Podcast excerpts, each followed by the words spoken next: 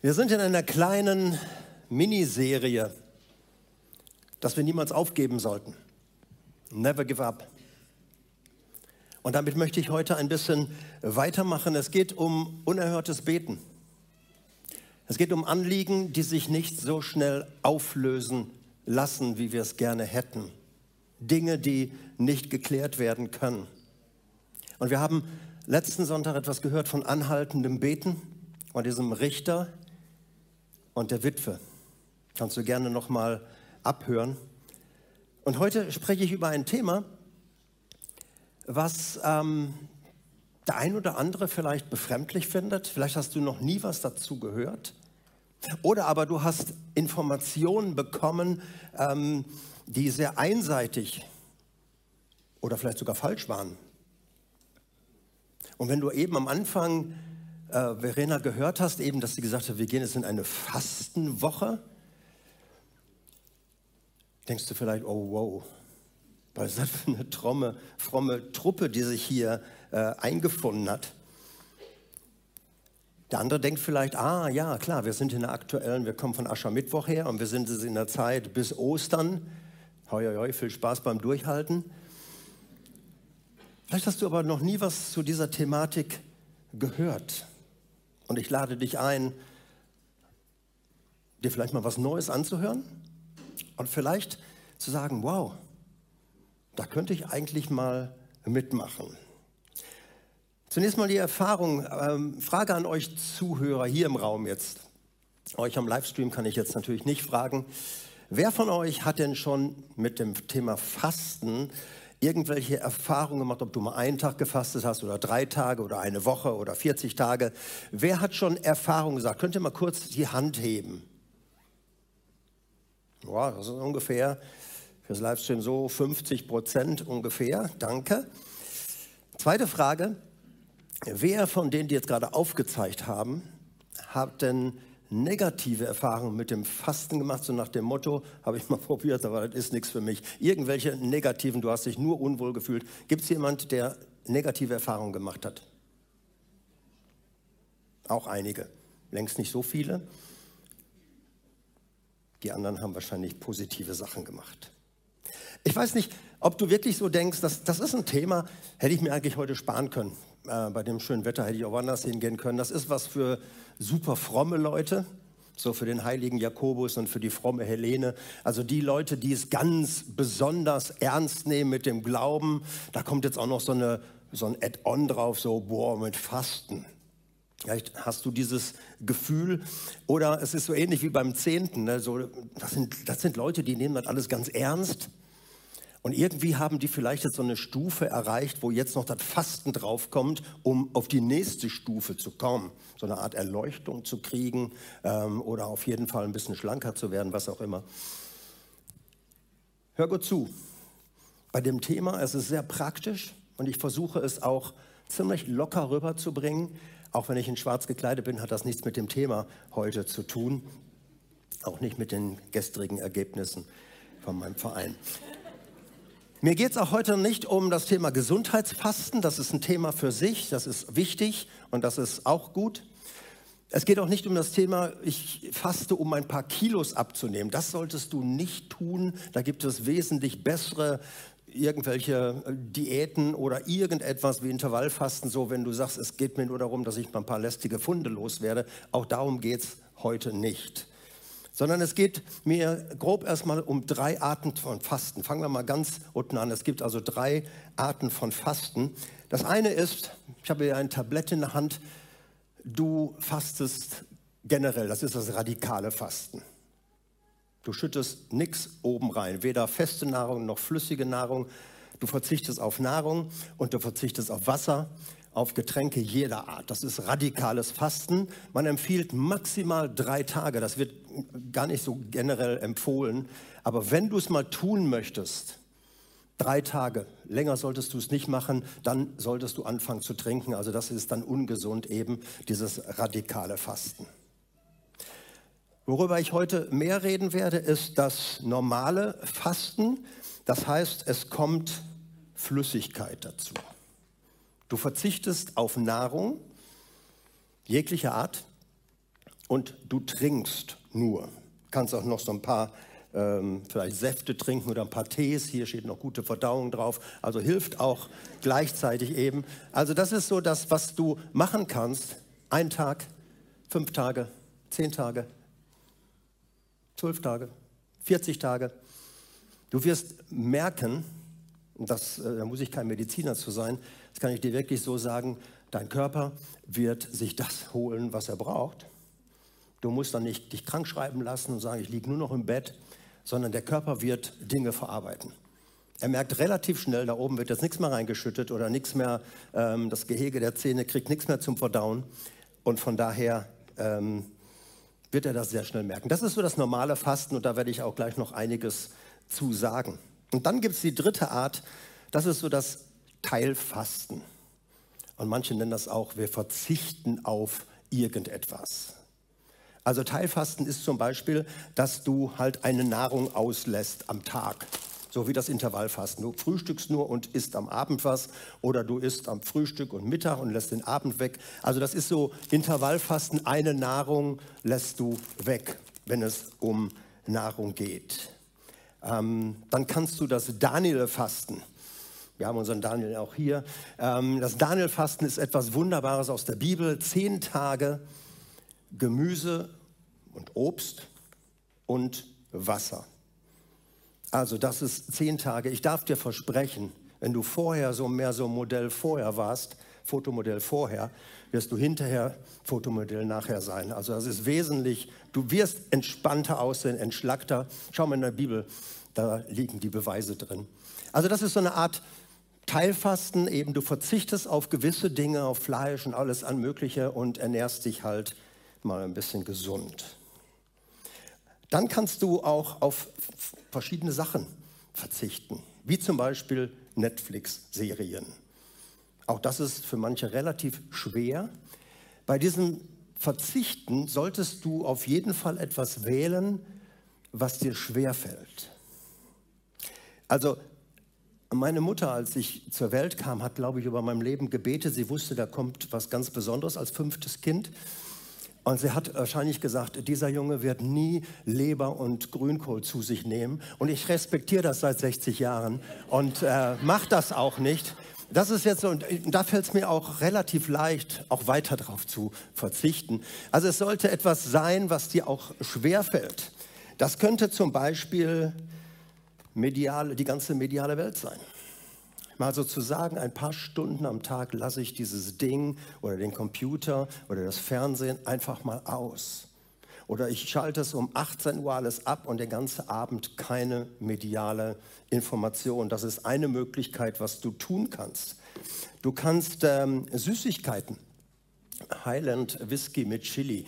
Also super Teil, ist auch nichts Schlechtes, auch nichts Verkehrtes. Das ist sowieso beim Teilfasten. Es geht nicht darum, dass du verkehrte Dinge sein lässt, sondern dass du einfach sagst, ich verzichte mal darauf. Für wen wäre Süßigkeiten ein Thema?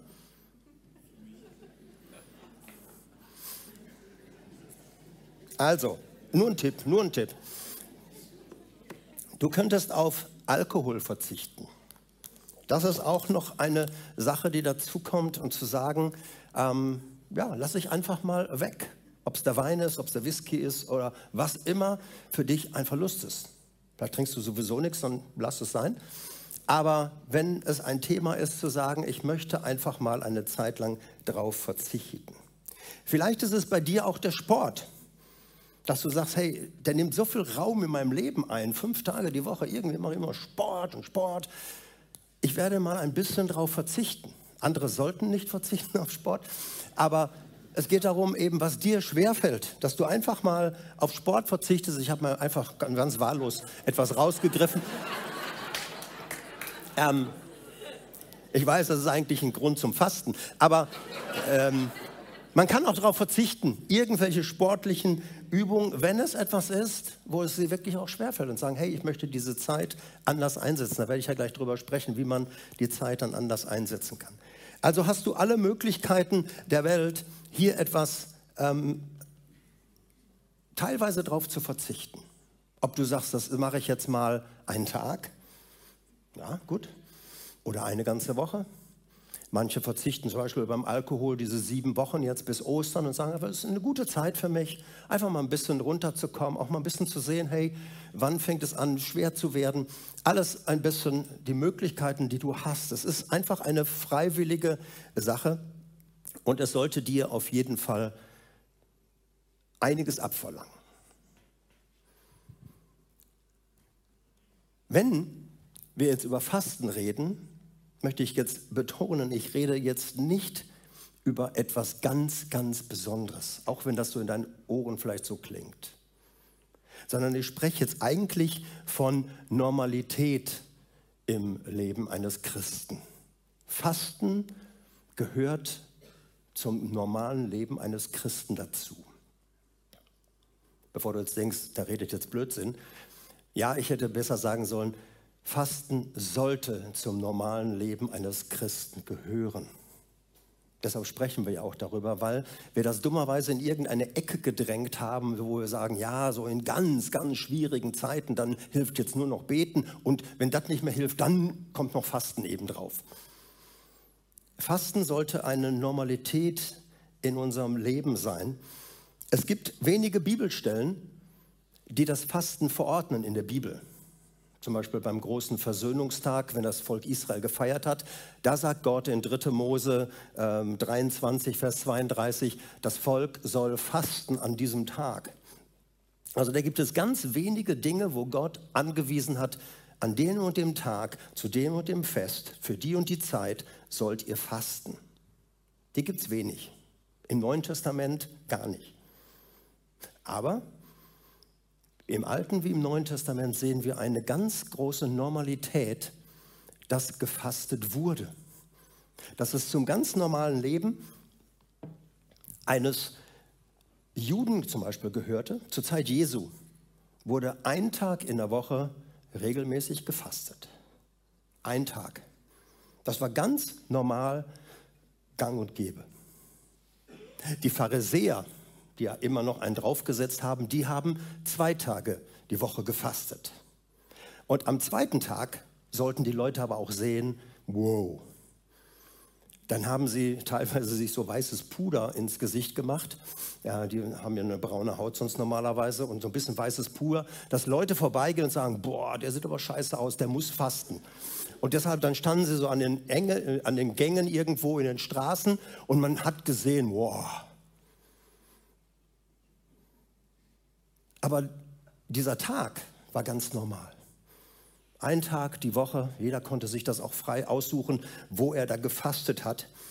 Und jetzt spricht Jesus in der Bergpredigt zu dieser Sache. Er nennt drei Sachen, die für ihn ganz normal sind im Leben von Nachfolgern. Der, du kannst es nachlesen in Matthäus Kapitel 6, da steht die Bergpredigt drin, Kapitel 5 bis 7, aber bei mir geht es um das Kapitel 6. Und da sagt Jesus, wenn du gibst, wenn du betest, wenn du fastest, und dann nennt er die drei Dinge. Und was Jesus dann immer wichtig ist, ist zu sagen, was nicht gut ist, wenn du gibst, wenn du betest, wenn du fastest, und was stattdessen gut ist. Also für Jesus scheint das eine Normalität zu sein. Er leitet jeden dieser Sätze, dieser Kapitel immer mit dem gleichen Satz ein. Er sagt nicht, falls du mal auf den Gedanken kommen solltest zu geben oder falls du mal Lust hast zu beten oder falls du mal fasten willst, sondern er sagt immer wieder, wenn du gibst, wenn du betest, wenn du fastest. Das Erste, was er sagt, wenn du gibst, pass auf, dass du nicht gibst, um gesehen zu werden. Dass du also irgendwie das, was du gibst, an Zeit, an Geld, dass irgendwie möglichst viele das mitkriegen müssen. Bevor du den Schein in die Kollekte legst, dann, dass du noch so ein bisschen wedelst und dir ein bisschen Luft zuwedelst, so, dass du gesehen wirst. Stattdessen sagt Jesus, die Linke soll nicht wissen, was die Rechte tut. Also mach das einfach. Es geht um eine Herzenshaltung. Du gibst vom Herzen her und nicht, um Anerkennung zu kriegen. Das Zweite, was Jesus sagt, wenn du betest, dann sollst du eben nicht an den Ecken stehen wie diese Heuchler, die Gott eigentlich gar nicht kennt. Die plappern und plappern und plappern und reden und reden und reden. Und sie wollen Gott beeindrucken mit vielen Worten. Sollst du nicht tun. Wenn du betest, geh in das verborgene Kämmerchen. In Klammern, das war damals die Speisekammer. Einziger Raum, wo man nicht reingucken konnte, wo keine Fenster waren, nur eine kleine Tür. Und da kannst du reingehen. Das ist das Verborgene gewesen. Also wo du nicht gestört wirst. Und wo auch keiner gucken kann, sagen, boah, guck mal, wie lange betet der denn noch? Geh ins Verborgene und rede mit deinem Papa im Himmel. Und dein Papa im Himmel, der ins Verborgene sieht, der sieht da nicht die Würstchen hängen, sondern der sieht dich. Der sieht da dich beten und der wird dir es vergelten.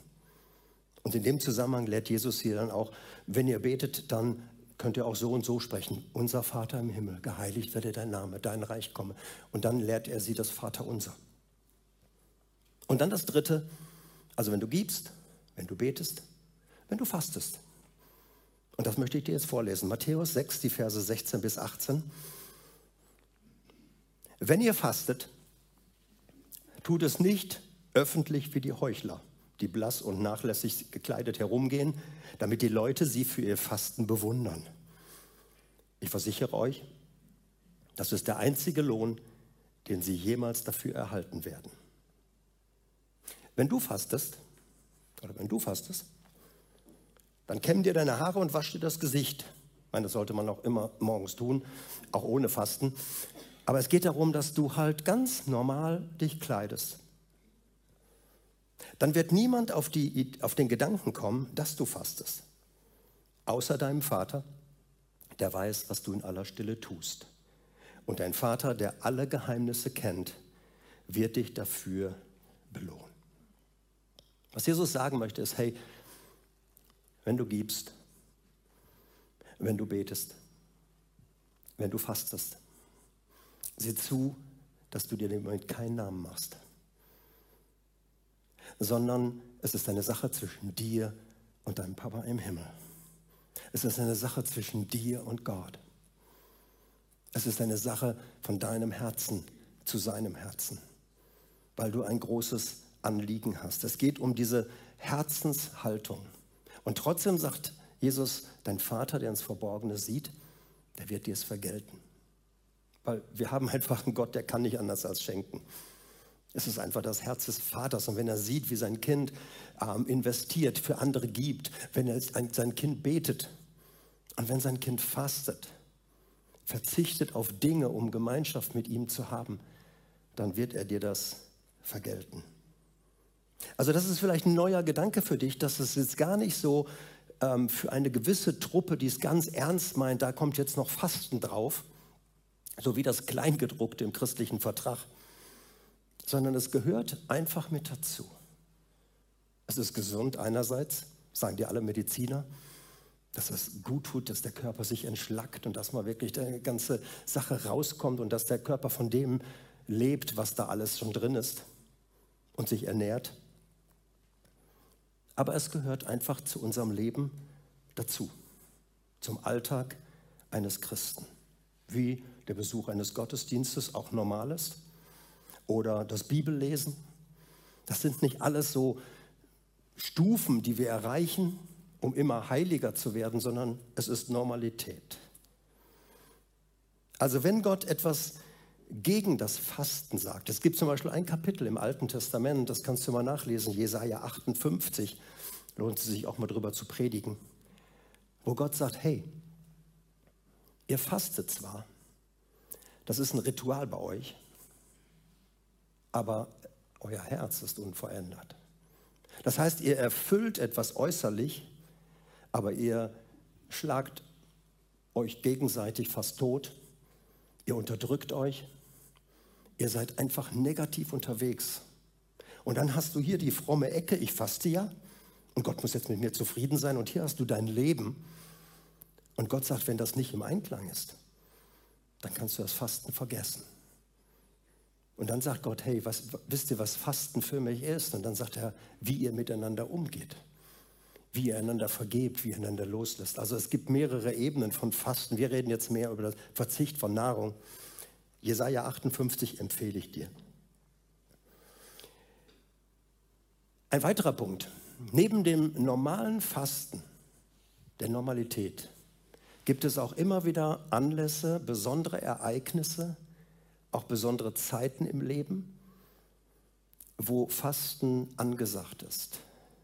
Wie ein, da könnte man sagen, ein Add-on. Das eine ist das Normale, ein Tag die Woche oder einen Tag im Monat oder was auch immer. Und dann kommt diese Zeit, da gibt es Gründe, warum Menschen fasten. Da möchte ich dir ein paar nennen. Zum Beispiel bei anhaltenden Krankheiten oder Diagnosen, die du bekommen hast, du oder ein anderer. Du kannst fasten für dein eigenes Leben. Also wenn du wirklich sagst, ich, ich möchte jetzt eine Zeit nehmen und Gott das immer wieder sagen, diese Lebenssituation, Krankheit, das nehme ich nicht an. Oder die Kinderlosigkeit oder was es auch immer ist. Oder du betest für andere. In Psalm 35, Vers 13 und 14 betet, er fastet David für einen Freund. Da hat David gehört, König David, von einem Freund, dem es nicht gut geht, der krank ist, und er fastet für ihn. Als eins seiner Kinder todkrank ist, fastet David für sein Kind, dass Gott es noch errettet. Also du kannst für eigene Dinge fasten, wenn du in einer Notlage bist, vielleicht eine schwierige Diagnose hast und sagst, Gott, ich möchte diese Diagnose vor dich bringen und ich nehme mir eine Zeit, wo ich ganz, ganz ernst auf alles verzichte und ich möchte vor dir sein. Krankheit. Dann gibt es Notlagen, Krisen. Das kann natürlich auch eine Krankheit sein, aber so Situationen, wirtschaftliche Notlagen. Es gibt eine Notlage in der Bibel, als die Königin Esther erfährt, dass da so ein Mann namens Haman, das war so ein Hitler aus dem Alten Testament, dass er das ganze Volk der Juden vernichten wollte. Und Königin Esther ruft ihr ganzes Volk zum Fasten auf und sagt, hey, das ist jetzt eine lebensbedrohliche Krise und wir müssen jetzt alle, alle zusammen, nicht da so ein, zwei Leute, die sollen mal für uns fasten, sondern wir wollen alle zusammen fasten. Und Gott hat diese wunderbare Geschichte, könnt ihr im Buch Esther mal nachlesen, wie Gott diese Königin gebraucht, dass sein ganzes Volk gerettet wird. Also eine Krise und eine Notlage. Manchmal kann es auch sein, dass Schuld, eigene Schuld oder die Schuld eines Volkes Menschen zum Fasten bringt. Das ist dann oft verbunden mit Klagen und mit vor Gott weinen. Der Prophet Daniel hat das getan. Er, er versteht nicht, warum sie in der Gefangenschaft sind. Warum, da waren diese großartigen Verheißungen Gottes für sein Volk. Und jetzt leben sie in Babylon, tausend Kilometer davon entfernt. Wo sind die Zusammenhänge? Und er erkennt, dass sein Volk in Schuld geraten ist, dass sie Götzen verehrt haben und dass das einen Grund hat, dass sie jetzt in Gefangenschaft wieder sind. Und in Daniel 9 betet er dann ein ganzes Kapitel. Und dann steht, und ich betete und ich fastete vor Gott. Wenn Christen sich hinstellen und sagen, wir beten für die Schuld unseres Volkes, was wir zurzeit tun, oder für die Schuld von Obrigkeiten. Also, dass man dann nicht mit dem, wie wir es gerne machen, mit dem Zeigefinger, der und der und der sind alle schuld, sondern wirklich mal eine Zeit des Fastens nimmt. Das können Gebetsgruppen machen, das kannst du alleine machen, das kannst du in einer Familie machen. Und zu sagen, ich möchte gern etwas, ich möchte gern, aber ich, ich tue das. Ich bete, dass etwas geschieht, dass die Schuld getilgt wird.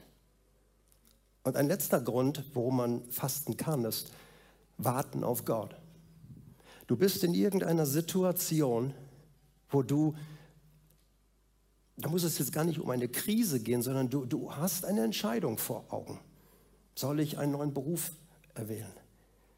Ist der Partner, den ich erwählt habe, ist er wirklich der richtige? Ist die Entscheidung, sich zu trennen, die richtige? Ist das, was ich jetzt gerade vorhab? Und diese Situation bringst du zu Gott und sagst, ich brauche eine Wegweisung. Ich will jetzt nicht einfach nur nach der Logik gehen oder was mir irgendwelche Leute raten, sondern ich möchte wissen, Gott, was willst du? Und das ist so eine Situation, Apostelgeschichte 13, Apostelgeschichte 14. Dort sehen wir, die Gemeinde kam zusammen, sie beteten und sie fasteten. Und das war der Beginn, Apostelgeschichte 13, für die Missionsreisen. Da sprach der Heilige Geist, sendet mir aus Barnabas und Paulus und schick sie in die Gemeinden rum. Da wären die im Traum nicht drauf gekommen. Apostelgeschichte 14, die ganze Gemeinde betete und fastete, weil sie brauchten eine Entscheidung, wie es weitergehen sollte. Warten auf Gott. Also generell kannst du mitnehmen zwei Dinge heute Morgen. Fasten ist eine Normalität. Sollte eine Normalität in unserem Leben werden. Es wird dir gut tun. Und das Zweite, Fasten ist Verzicht auf Nahrung für einen geistlichen Zweck. Also du hast ein Anliegen, ob es eine Krankheit ist, ob es Schuld ist, ob es eine Krise ist, ob es eine Entscheidung ist. Du fastest für einen Zweck. Es ist nicht einfach so, so, ich möchte halt ein bisschen gesunder leben, sondern da ist ein, ein Zweck. Du möchtest gerne vor Gott sein. Wir haben in dieser kommenden Woche, jetzt gehen wir praktisch auf die Woche zu, diesmal einen Tag uns rausgesucht. Das ist der Donnerstag. Es ist also nicht eine ganze Fastenwoche, wobei du kannst eine ganze Woche fasten, einige tun das auch. Aber wir haben den Donnerstag rausgewählt, wo wir sagen, hey, wenn wir möglichst viel aus unserer Gemeinde mal einen Tag wirklich auf was auch immer verzichten, was ich gerade so genannt habe. Und dass wir beten und vor Gott sind. Wisst ihr, wir haben etliche Herausforderungen in unserer Gemeinde. Wir sind Gott dankbar für Wachstum in unserer Gemeinde. Das ist ein Vorrecht, die junge Generation zu sehen, wie sie boomt, dass der Gottesdienstraum immer voll ist. Aber wir müssen auch lernen, Wachstum zu handeln dass Menschen nicht überarbeitet sind und dass Menschen nicht durchs Raster fallen und dass Menschen nicht einfach wieder weggehen. Und wir müssen von Gott wissen, hey, was ist eine geistliche Strategie? Es gibt Management auf der einen Seite, aber es gibt auch geistliche Strategien für dieses Wachstum. Wir wollen neue Räume schaffen. Das ist das Thema auch, Raum schaffen. In uns, aber auch, was machen wir hier? Wir sind an unsere Grenzen gekommen. Können wir irgendein neues Gebäude holen? Können wir dieses Gebäude ausbauen? Was wird sein? Wir brauchen von Gott Weisung, wie es in Zukunft weitergeht. Werden wir Campusgemeinden gründen? Treffpunkt Leben in Leichting, Treffpunkt Leben in Wuppertal, Treffpunkt Leben in Mettmann. Werden wir Campusse aufmachen, damit das Mutterschiff nicht immer größer wird? Viele Gemeinden machen das. Ist es unser Weg? Was will Gott von uns? Und das ist auch einer der Gründe, warum wir sagen, hey, das müssen wir zusammen machen. Du kannst sagen, ja, sollen die Pastoren entscheiden oder die Leiter, die Gemeindeleitung. Ja, die muss auch letzten Endes entscheiden, aber das muss gemeinsam von uns kommen. Wissen, hey Gott, wo geht's lang? Wo geht's hin? Wir haben Angriffe auf unsere Leiter. Das, was ich eben sagte, eben, das ist eine Sache eben, dass Leute einen Unfall haben oder krank sind. Aber wir haben auch Angriffe auf Leiter, auf ihre Ehen, auf ihre Lebenssituation, auf ihren Beruf. Menschen, die in Verantwortung in der Gemeinde sind, die angegriffen werden. Und zusammenkommen und zusammen beten. Das ist Aufgabe der Gemeinde. Gott, was willst du? Und so ist dieser Donnerstag besonders geeignet, wenn du sagst, okay, ich will mal starten. Ich mache mal einen Tag mit. Mal gucken, ich habe da keine Erfahrung. Ich mache mal mit.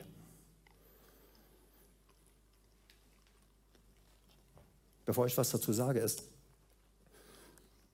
es ist gut, mit einem Tag zu starten. Es ist aber auch gefährlich, mit einem Tag zu starten. Weil am Ende des Tages wirst du nicht so fit sein, dass du sagst, jetzt werde ich Bischof oder irgendwas, du blühst richtig auf, sondern du wirst vielleicht sagen, boah, nee, ich hatte den ganzen Tag nur Kopfschmerzen, abgefroren, äh, war immer nur schnatterig und so weiter. Es kann sein. Und dann wäre es blöd, wenn du sagst, hab ich, wusste ich doch, ist nichts für mich. wenn du anfängst, regelmäßig dir einen Tag zu nehmen und sagst, ich werde jetzt unabhängig von Gebets- und Fastenwochen, ich werde jetzt einen Tag nehmen, wirst du merken, dein Körper wird schon am Abend sich darauf einstellen. Wichtig ist, dass du halt am Abend nicht eine doppelte Portion isst, damit du sagst, ja, der Körper muss ja jetzt überleben, sondern du kannst dich schon ein bisschen reinfinden. Aber du wirst merken, es wird immer leichter. Der Körper wird wissen, hey, heute ist Donnerstag, ich kriege nichts zu fressen, äh, ich kriege nichts zu essen. Wird immer leichter. Und wenn du mehrere Tage nimmst, das darf ich aus Erfahrung sagen, ich habe lange Zeit immer eine ganze Woche gefastet. Wenn du mehrere Tage nimmst, ab dem dritten Tag wird es immer leichter. Weißt du, was die größte Herausforderung ist nach einer Woche Fasten? Soll ich wieder anfangen oder nicht? Es ist wirklich so, du sitzt da nicht und zählst die Sekunden und sagst, es ist gleich 12 Uhr und da ist der Burger und da haue ich drauf, sondern du sagst einfach, hey, ich könnte jetzt auch noch drei, vier Tage länger machen. Ich fühle mich so gut. Mir geht es einfach so easy. Ich bin entschlackt, mein Geist ist frei. Es ist einfach eine tolle Zeit. Aber das möchte ich sagen, wer mit dem Tag anfängt und sagt, nee, ist nichts für mich, ich würde es einfach mal wirklich probieren. Oder eine Mahlzeit auslassen an dem Donnerstag. Kommt einfach mit rein. Und wir werden am Donnerstagabend dann auch gemeinsam das Fasten brechen. Also wir sind dann hier zusammen von, von acht bis neun, wir haben zusammen beten und dann brechen wir das Fasten. Kannst auch sagen, ich komme nur zum Fastenbrechen und bringe was zu essen mit, kannst du auch machen. Einfach die Einladung.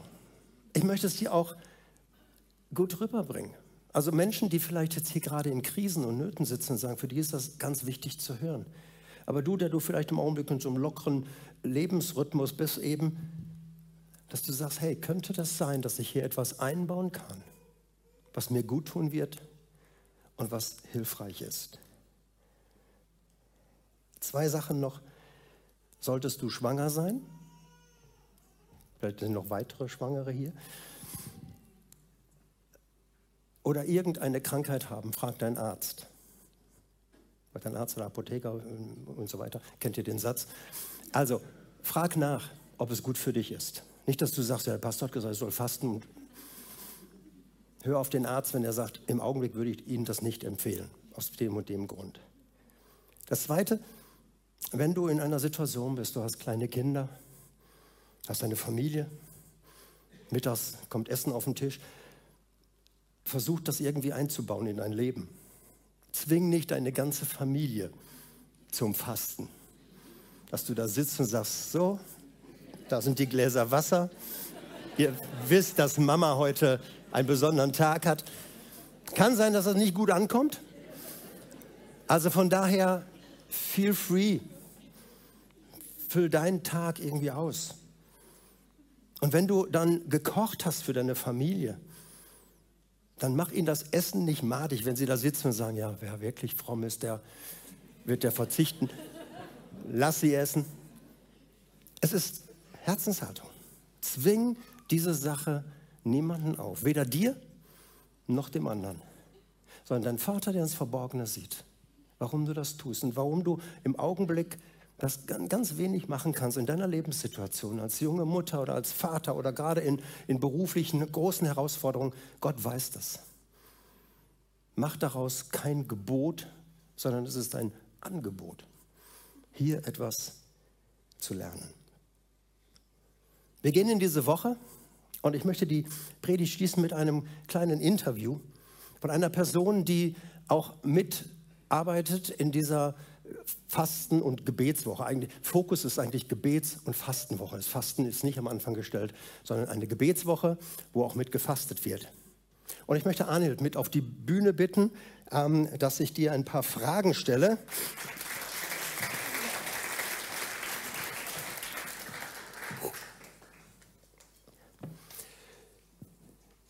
Genau.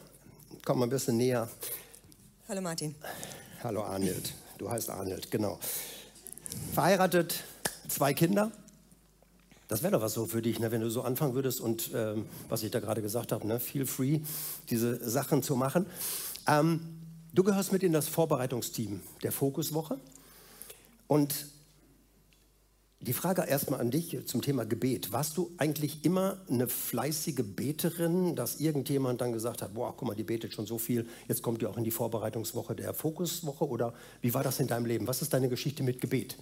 Ähm, ja, ich bin im christlichen Elternhaus aufgewachsen, habe ähm, mit neun ganz bewusst eigentlich mein Leben unter Gottes Führung gestellt und für mich war Gebet immer ähm, ein ganz, ganz, ganz persönliches Ding mit Gott. Das gehörte immer dazu, aber eben ähm, ganz persönlich, also nicht in irgendwelchen Gebetsgemeinschaften, irgendwelchen Gruppen. Das war was, was ich ganz privat mit Gott gemacht habe. Eigentlich gar nicht, ähm, ja, gar nicht so im öffentlichen Raum. Und ähm, im Vorfeld der vorletzten Fokuswoche ähm, bin ich dann angesprochen worden, ob ich mir vorstellen könnte, ähm, mitzumachen, mit vorzubereiten. Und ähm, ich hätte, wäre von selbst nie auf die Idee gekommen, äh, ähm, bei einer Gebetswoche mitzumachen, da irgendwie zu gucken, wie, wie könnte das laufen. Und ähm, habe mich einfach mal darauf eingelassen und es ist eine ja, ganz, ganz spannende Erfahrung. Ähm, habe dann angefangen, an diesen Donnerstagsterminen teilzunehmen. Hier in der Gemeinde gibt es ja dieses Treffpunkt Gebet dienstags und donnerstags und ähm, habe dann einfach mal geguckt, wie ist das so und ähm, ja, es hat mich irgendwie gepackt und äh, ist ähm, immer noch eine Herausforderung, in einer Gruppe zu beten, ähm, aber es äh, bringt ganz, ganz viel Nähe und Bereicherung. Komm gleich nochmal aufs Gebet, jetzt mal im Vertrauen. Wie ist das mit dem Fasten? Hast du schon Erfahrung mit dem Fasten? Ähm, also so wie du das gerade eben jetzt hier ausgeführt hast, in deiner Predigt eigentlich noch gar nicht. Äh, es begrenzt sich eher so auf mehr oder weniger erfolgreiche Versuche im, eher im Sinne von Gewichtsabnahme etc. Okay, hast gut zugehört, Edim. Ne? Ah. Die Woche liegt vor uns. Fokus, Gebetswoche, Fastenwoche. Worauf freust du dich persönlich am meisten? Du hast jetzt keinen Urlaub, du bist berufstätig, bist Mutter. Ähm, worauf freust du dich am meisten in dieser Woche? Ich freue mich am meisten auf diese ähm, Extrazeit. Also ich habe das in den letzten beiden äh, Fokuswochen auch wirklich so empfunden. Die Zeit ist nicht, ist nicht geklaut. Es sind nicht auf einmal, wenn man jetzt in diesen Flyer reinguckt, wo dieser schöne Stundenplan mit äh, drin ist, dass man sagt, oh, es sind so viele Stunden, die kriege ich gar nicht unter. Ähm, ich habe die Erfahrung gemacht, dass es wirklich ähm, ja, geschenkte Zeit ist, die irgendwie on top kommt. Ähm, und einfach auf das, was in der Woche auch passiert. Die Woche ist ganz dicht, ganz intensiv, man ist in, in Verbindung mit Gott, man äh, erlebt ganz viel. Ähm, das kann ich einfach nur so sagen aus den letzten beiden Wochen, da freue ich mich drauf. Bist du eigentlich von deiner Person her, Persönlichkeit her ein strukturierter Mensch, der sagt einfach, ja, ich kenne das, eingetaktet, oder bist du so ein freiheitsliebender Mensch und dann sind so feste Zeiten, 7 bis 8 Uhr, 12 bis 13 Uhr, 20 bis 21 Uhr für dich eine Chance oder Herausforderung? Ich bin ähm, eigentlich ein sehr strukturierter Mensch, doch so in meinem privaten Umfeld, im Alltag auf jeden Fall. Ähm, fürs Gebet äh, eigentlich habe ich das nicht. Ich sag mal, wer setzt sich schon hin und hat irgendwie eine feste Gebetszeit, wenn man alleine betet? Aber das ist eigentlich auch gerade das ähm, Schöne in der Woche, dass ich dann sage, ich nehme die Zeit äh, und ähm, ja, um, um 12, um 20 Uhr oder auch die ganzen anderen Termine, die noch dazwischen möglich sind, ähm, das gibt dann auch wieder Struktur. Tut mir gut. Jetzt ist ja so eine Gebets- und Fastenwoche keine Urlaubswoche, wo man sich darauf freut, sondern es ist auch eine Herausforderung. Was ist für dich persönlich so die größte Herausforderung in dieser Woche, die jetzt vor uns liegt?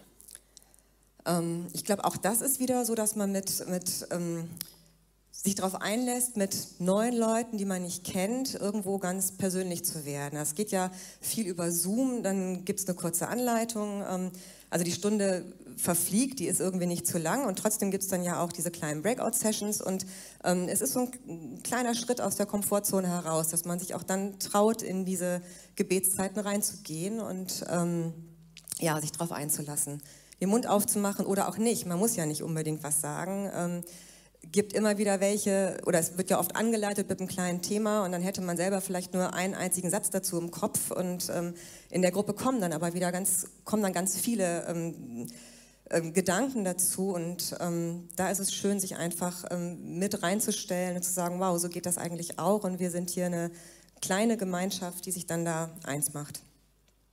Jetzt noch ein ermutigendes Wort an Menschen, die hier sitzen und einfach sagen, hm, Arnold, ich weiß nicht so recht, höre ich das zum ersten Mal und ich könnte, äh, soll ich überhaupt mitmachen oder was würdest du dieser Person empfehlen?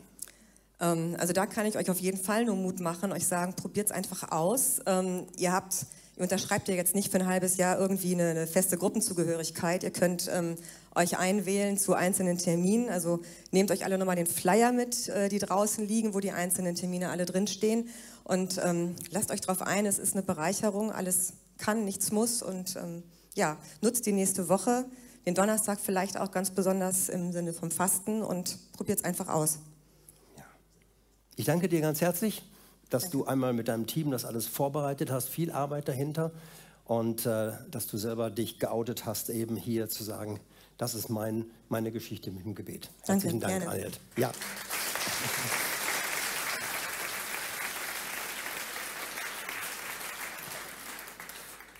Ich hoffe, du hast verstanden bei der ganzen Thematik Never Give Up. Vielleicht hörst du gerade und sagst, das ist für mich eine Möglichkeit. Im Gebet dran zu bleiben, habe ich gehört. Und jetzt habe ich gehört, ich kann auch etwas Gott zeigen, etwas tun für mich selbst oder für den anderen. Geh in das Verborgene und sprich mit deinem Gott darüber. Deinem Vater zu sagen, hier ist meine Not, was immer das ist. Hier ist mein immer wiederkehrendes Versagen. Da bist du an einem Punkt gefangen. Sagst Gott, ich möchte davon frei werden. Hier ist meine Ehe und die Krise in meiner Ehe. Hier ist die Situation meiner Kinder, meiner Teens und die ganze Herausforderung. Ich möchte diese spezielle Not meiner Tochter oder meines Sohnes vor dich bringen. Hier ist die Lebenssituation einer Freundin oder eines Freundes.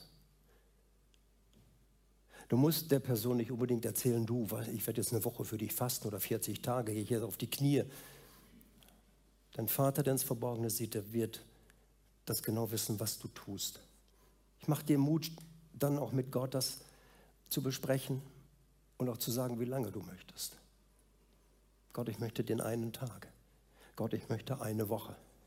Gott, ich möchte dies und jenes. Ich werde darauf verzichten. Mach so eine Art auch Vertrag. Gott braucht das nicht. Aber es ist ein Vertrag auch bei dir. Wenn du so einfach so reinstartest, auch mal gucken, werde mal heute Abend ein bisschen weniger trinken. Das bringt in der Regel nicht viel. Einfach mal zu sagen, ich möchte gern die und die Sache verzichten, das und das einsetzen. Und ich würde gern für dich beten, dass du begreifst, hey, das ist jetzt hier kein Druck und hier kommt jetzt kein neues Gesetz rein und sagen, oh, machen die das hier alle, sondern es ist eine Chance, dass wir auch dieses Thema Fasten zu einer Normalität in unserer Gemeinde bekommen. Um zu merken, hey, es ist etwas Gutes. Lass uns zusammen aufstehen und beten.